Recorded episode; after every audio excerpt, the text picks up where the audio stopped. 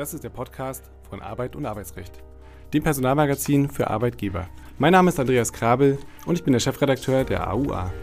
In der Reihe Kurz gefragt sprechen wir regelmäßig mit Dr. Jan Tibor Lellay. Er ist Fachanwalt für Arbeitsrecht und Partner bei Buse in Frankfurt.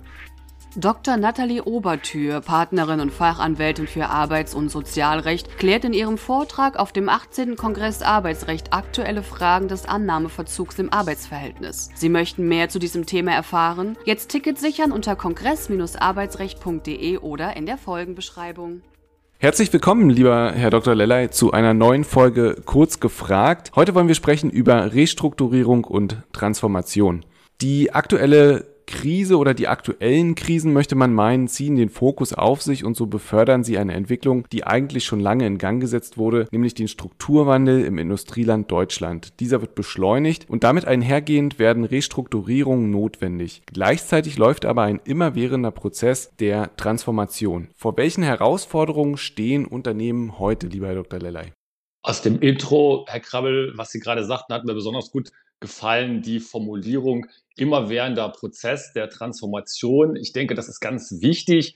Es sind nämlich Herausforderungen, äh, die schon immer da sind und denke ich auch immer da bleiben werden. Und es gibt auch natürlich neue Herausforderungen. Und wenn man auf die neuen Herausforderungen guckt, dann hat man ja schnell vor Augen die berühmten drei großen Ds, also einmal die Digitalisierung haben wir hier auch häufig im Podcast schon besprochen und dann Dekarbonisierung und auch, und das ist relativ neu jetzt, Deglobalisierung, also eine auf verschiedenen Ebenen stattfindende Neuordnung äh, globaler Wirtschaft und damit aber auch natürlich in einem Land wie Deutschland exportorientiert der deutschen Wirtschaft und damit auch letztendlich übersetzt in Herausforderungen für Unternehmen. Also die drei großen Ds das ist es, glaube ich, im Moment. Das sind die Herausforderungen. Und nun sind wir ja ein relativ spezieller Podcast, was die Themen äh, angeht. Welche Rolle spielt HR bei dieser Restrukturierung? Ja, die Frage würde ich gerne mal mit einem Appell beantworten, nämlich einem Appell an die Kolleginnen und Kollegen da draußen in den Personalabteilungen, in, in den HR-Bereichen, ihre Rolle viel aktiver zu verstehen. Und das ist ganz besonders wichtig in einem solchen Zusammenhang wie Restrukturierung. Ähm, manchmal hat man das Gefühl in äh, Unternehmen und auch in Unternehmen, wo die HR-Abteilungen heute schon super Arbeit machen, stellen die ihr Licht unter den Scheffel. Das heißt, die wissen gar nicht, was sie tun können für ein Unternehmen und welche Rolle sie übernehmen können und dann auch, welche Rolle sie übernehmen in Restrukturierungen. Nämlich da spätestens ist es ja die Rolle des, äh, der Führung in den Prozess, der Gestaltung des Prozesses und auch natürlich das erfolgreiche Managen des Prozesses. Ganz viele Prozesse im Unternehmen ist es sowieso klar, dass das HR machen muss. Und bei der Restrukturierung ist es noch mehr der Fall. Nun haben wir, beziehungsweise haben Sie auch schon klar gemacht, dass es einen entscheidenden Unterschied zwischen der Restrukturierung und der Transformation gibt. Ich würde es gerne nochmal ähm, ganz deutlich trennen voneinander. Wie unterscheiden sich diese Begriffe? Ich denke, man kann äh, die Unterscheidung erstmal so treffen, dass man sagt, der Begriff Transformation ist ja erstmal ein nicht negativ besetzter. Manchmal wird er deswegen ja auch benutzt. Äh, der Begriff der Restrukturierung ist eher tendenziell etwas negativ besetzt.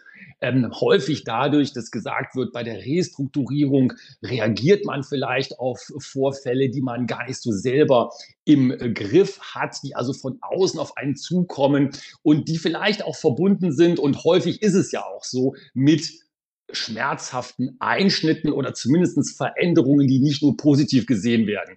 Und Transformation, und das ist ja auch die Begriffsverwendung, die wir häufig treffen, ist häufig so gesehen, dass man sagt, da ist ein Prozess, der auch Veränderung bedeutet, aber der vielleicht mehr gesteuert wird, der vielleicht auch gar nicht so viele negative Implikationen hat, der also eine Veränderung vielleicht nicht ganz so abrupt, sondern mehr in einem wellenförmigen oder einem fließenden Prozess ausführt. Ich denke, da sind so die Abgrenzungen. Insgesamt ist meine Beobachtung auch jetzt gerade, wie das ja das Thema in die äh, Diskussion eingebracht wird, Transformation häufig mit einem etwas positiveren äh, Blickwinkel gesehen. Dann lassen Sie uns dennoch äh, die Restrukturierung in den Mittelpunkt stellen. Ähm, welche Rolle spielt hier die Unternehmenskultur und wie ist diese wiederum steuerbar? Ich denke, gerade in der Restrukturierung und wenn man tatsächlich das ja aufgreift und sagt, das sind häufig Vorgänge, die nicht unbedingt nur positiv gesehen werden. Also gerade dort ist es ein Lackmustest für die Unternehmenskultur. Hier bewährt sich also die Unternehmenskultur, wenn man mal so ein bisschen martialisch sagt, im Ernstfall mit einer guten, belastbaren Unternehmenskultur sind Restrukturierungsprozesse weit, weit deutlich besser zu bewältigen. Da kann man also mit der Unternehmenskultur vorbauen, da kann man vorbereiten und da kann man auch Weichen stellen. Und damit sind wir auch letztendlich schon da, was Sie gerade sagten, Herr Krabbel, die Steuerbarkeit. Die Unternehmenskultur, die kann man natürlich nicht erfinden, wenn es in die Restrukturierungssituation reinkommt, sondern die muss es vorher schon geben und da bewährt sie sich eben. Also wenn das eine Kultur ist, die von Vertrauen und ähm, Transparenz geprägt ist, wird das in einer Restrukturierungssituation auf jeden Fall positiv zu Buche schlagen und wird damit eben auch ein, positives Aspe ein positiver Aspekt sein, um Restrukturierungen zu steuern, zu einem guten Ergebnis zu steuern. Wann wird die Restrukturierung eigentlich erforderlich, beziehungsweise wann ist es zu spät?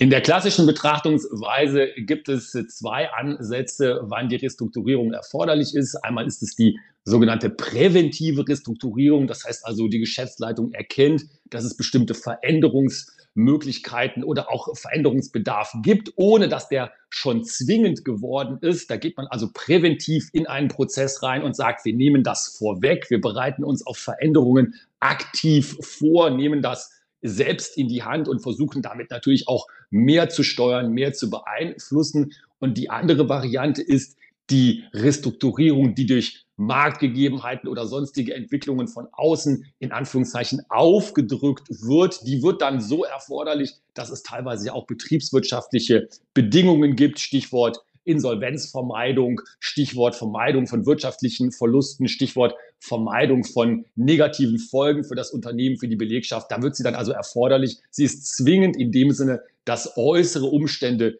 die Restrukturierung dann erzwingen im wahrsten Sinne des Wortes. Dann lassen Sie uns einmal ganz kurz drüber fliegen. In welchen Schritten läuft denn dieser Restrukturierungsprozess eigentlich ab? Welche Phasen sind dort zu unterscheiden? Ich denke, man ist immer noch gut beraten, wenn man da äh, das klassische Fünf-Schritte-Schema anwendet. Fünf Schritte, die durch den Restrukturierungsprozess, den erfolgreichen Prozess führen. Erster Schritt ist erstmal klar die Erkenntnis, dass es überhaupt einen Restrukturierungsbedarf gibt, die Zieldefinition, wo wollen wir hin, welches Ziel soll mit einer Restrukturierung erreicht werden. Dann der zweite Schritt, die Analyse, was konkret müssen wir tun, wo sind die Stellschrauben, die wir zur Verfügung haben, was können wir ganz konkret verändern. Dann der dritte Schritt, die Planung. Man läuft ja nicht einfach los, ohne einen Plan zu haben. Manchmal passiert das leider in der Praxis, aber es sollte nicht passieren. Man sollte also loslaufen und hat einen Plan um die Ziele zu erreichen. Dann der vierte Schritt, die Umsetzung, also das planvolle Gestalten und das planvolle Umsetzen der Restrukturierungsziele. Und dann fünftens, und das wird manchmal vergessen oder doch stiefmütterlich behandelt, fünftens die Nachbereitung der Restrukturierung. Also nicht einfach dann aufhören, sondern klar sich anschauen, haben wir das Ziel erreicht und wie können wir wieder auf einen normalen Pfad kommen, auf, äh, in ruhigere Fahrwasser. Die Nachbereitung als fünfter Punkt ist meiner Meinung nach auch sehr, sehr wichtig. Vielleicht ein etwas unzulässiger Vergleich, aber nach der Restrukturierung ist vielleicht sogar vor der Restrukturierung. Äh, auf welche Zeit muss man sich eigentlich einstellen? Wie lange dauert so ein Prozess?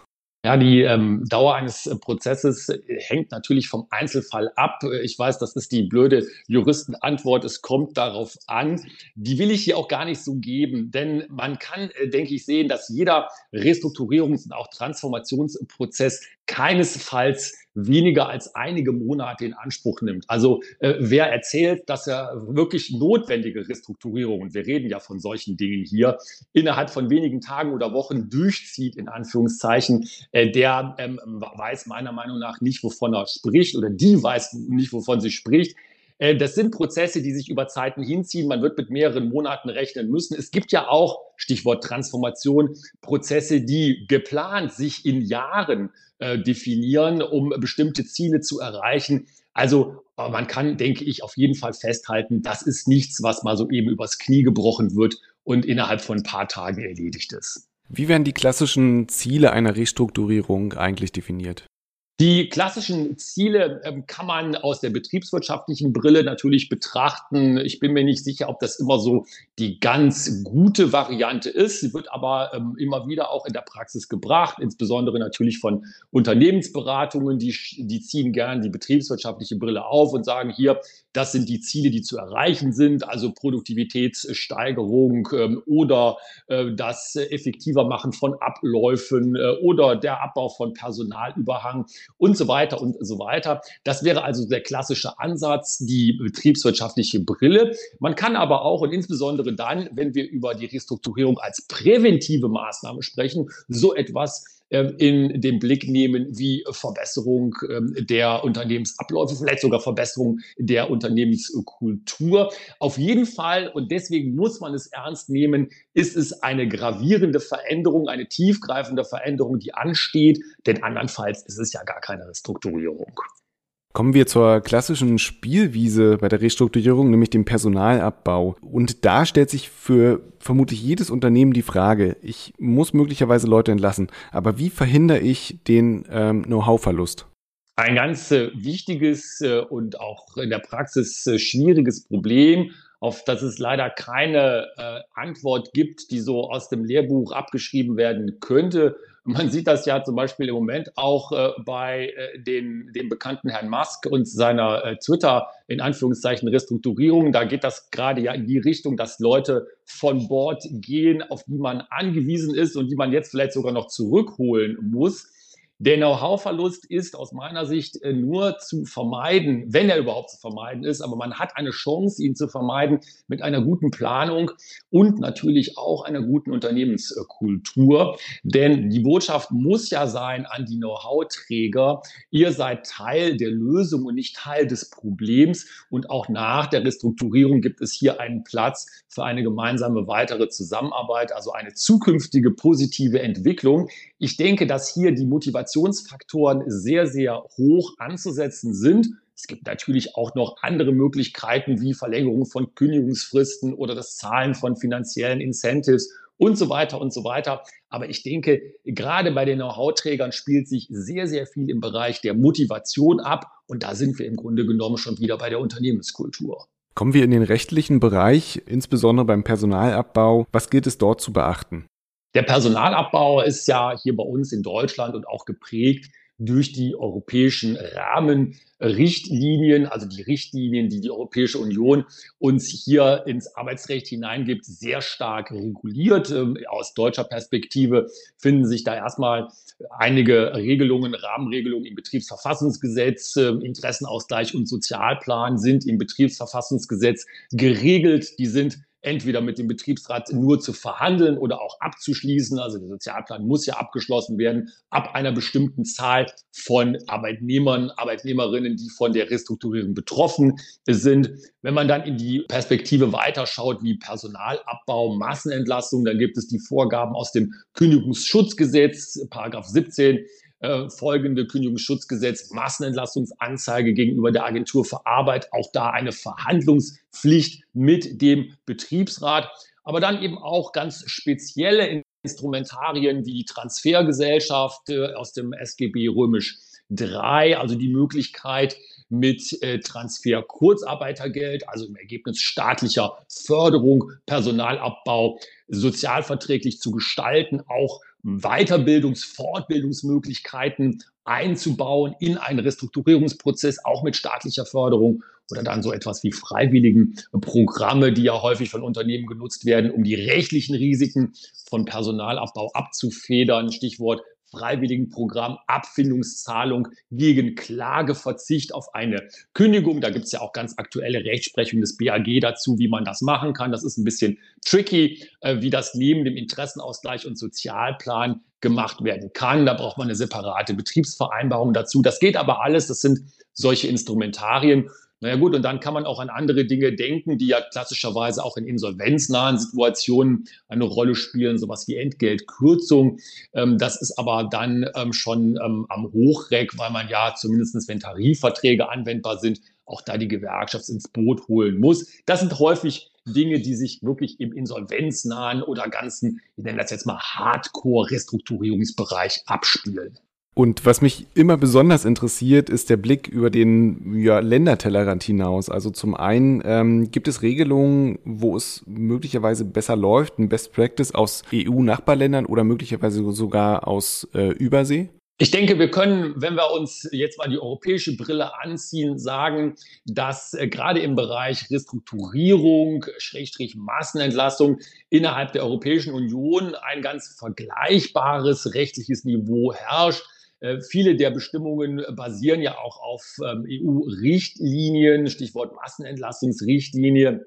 Was in Deutschland denke ich, ähm, etwas schwierig, anspruchsvoll und manchmal ja auch von Arbeitgeberinnenseite kritisiert wird, ist das Zusammenkommen äh, dieser Regelungen und dann auch das sehr starke Mitbestimmungsrecht des Betriebsrats, äh, wo man ja nicht die Mitbestimmung als solches in Frage stellt, aber sagt, führt das nicht zu großem Zeitverlust? Und ist es nicht möglicherweise auch so, dass Arbeitsplätze ja äh, gar nicht gerettet werden können, äh, sondern man das Ganze nur noch in die Länge zieht? Ähm, die Situation ist sicherlich außerhalb der Europäischen Union äh, ganz, ganz anders. Wir hatten ja gerade schon das Beispiel Twitter angesprochen, aber auch da gibt es ja Dinge, die einen an das europäische Recht erinnern, wo ja gesagt wurde, naja, da muss vor einer Massenentlassung auch eine Behörde informiert werden und das muss eine Notice, also eine Benachrichtigung vorher gegeben werden. Ich glaube, wir sind hier im europäischen Rahmen ganz gut aufgestellt. Was wir uns sicherlich wünschen würden, wäre ähm, mit Blick auf das Betriebsverfassungsgesetz, Stichwort Interessenausgleich Sozialplan, eine Entschlackung, eine Straffung von Prozessen im Interesse der Belegschaft, um solche Verfahren nicht unnötig in die Länge zu ziehen und damit die Leute wirklich im wahrsten Sinne des Wortes auf die Probe zu stellen, was die Nerven anbelangt. Dann gebe ich nochmal zum Abschluss äh, die Möglichkeit, einen Wunschzettel zu schreiben. Sind denn die rechtlichen Instrumentarien hierzulande ausreichend? Ich würde mir wünschen, dass die rechtlichen Instrumentarien, die wir haben, und die sind auf jeden Fall ausreichend, also wir brauchen auf keinen Fall mehr Gesetz, aber dass die besser aufeinander abgestimmt sind, äh, gerade wenn man so etwas sieht wie Massenentlassung nach Kündigungsschutzgesetz, also Massenentlassungsanzeige und die Dinge, die zu tun sind nach dem Betriebsverfassungsgesetz, Stichwort Interessenausgleich Sozialplan, da läuft viel parallel, da gibt es Überschneidungen. Das ist unnötig ähm, und das führt auch nicht in irgendeiner Weise dazu, dass Arbeitnehmerinteressen besser geschützt werden. Also hier könnte man das Ganze sicherlich besser synchronisieren, verschlanken und vielleicht auch mit einem verbindlichen Zeitrahmen versehen. Wie gesagt, Zeit ist nicht nur Geld, sondern Zeit ist auch die Nerven der Betroffenen, die ja wissen wollen, wo es lang geht und wo sie am Ende enden werden. Ganz herzlichen Dank, lieber Dr. Lellay. Wir hören uns beim nächsten Mal. Tschüss, bis dahin. Dankeschön, tschüss. Ihnen fehlt die letzte Ausgabe der Auer. Mit dem Abo kann Ihnen das nicht mehr passieren. Einfach auf die Folgenbeschreibung klicken.